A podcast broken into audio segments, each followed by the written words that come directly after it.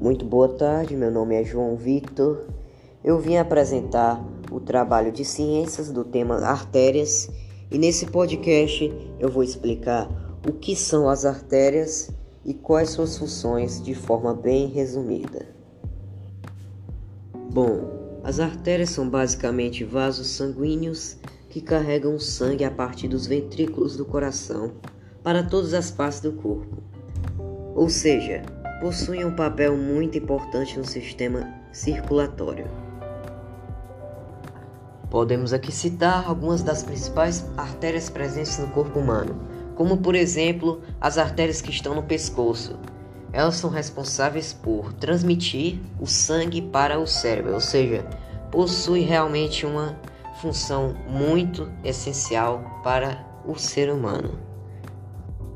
Bom, de forma bem resumida, essas são as artérias. Logo em seguida eu vou mostrar o desenho que eu fiz.